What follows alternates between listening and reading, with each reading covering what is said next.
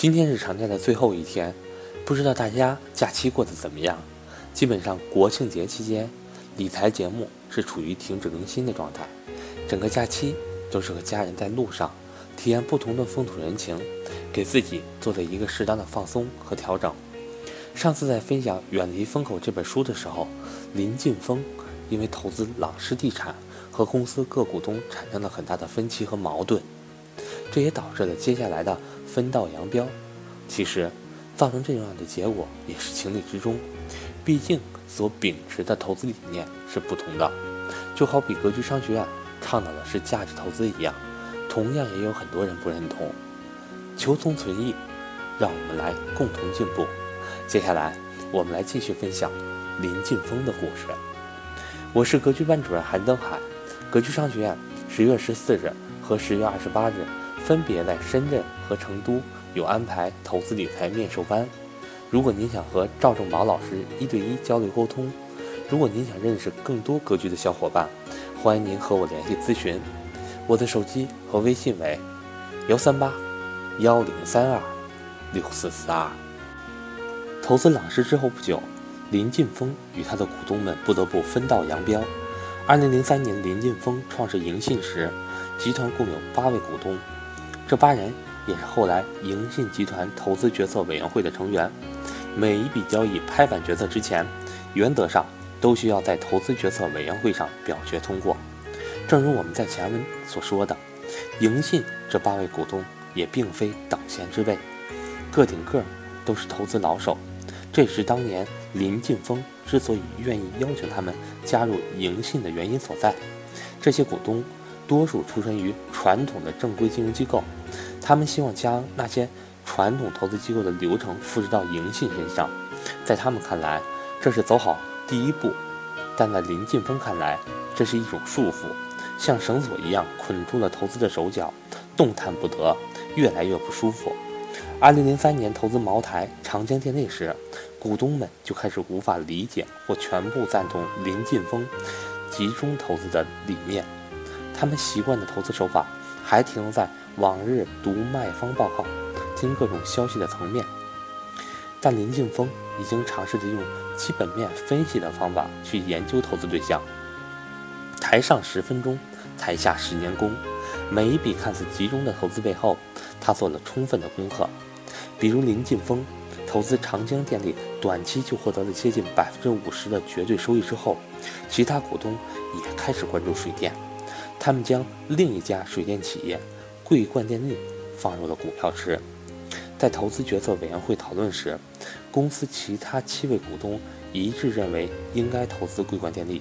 只有我一个人强烈反对，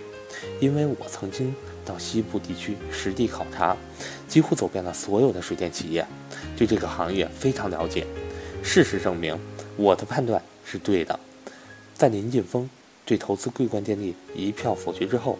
桂冠电力的股价在不到一年的时间里几乎腰斩。如果说在二级市场操作，即使存在分歧，民主投票式的投资决策，就算导致了投资失误，股票流动性的特点，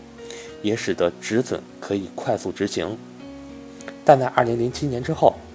林晋峰发现前所未有的大牛市正在像吹泡泡一样，将许多上市公司的股价推上高位，但这些公司的基本面并没有太多的变化。在这样的背景下，林晋峰已经几乎或者说很难在二级市场找到符合他个人投资标准的安全的标的物，因此不得不将盈信的投资方向转向更为广阔的股权投资市场。但是在私募股权投资市场，很现实的一个困境就在于被投资公司的财务信息不是公开透明的，股权流动性差，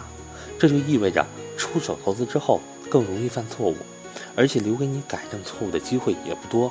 这也是为什么很多大型机构投资者在股权投资之前，都需要依赖一套详尽的尽职调查程序、细致的投前研究、投资表决流程。其目的无非是希望通过相对客观、中性的投资流程来减少投资失误。但在林晋峰的投资实践里，他对投资机构这种。繁文缛节的做法，天生就有厌恶感。好的投资需要的是直觉，他所说的直觉是职业投资人特有的判断。坚持最初的投资理念，不受外界干扰，这是他一直秉承的观点。但机构投资者身上的官僚色彩，往往削弱，甚至灭尽这样的直觉，最终只成为手中掌握大量资金的市场投资趋势从众者。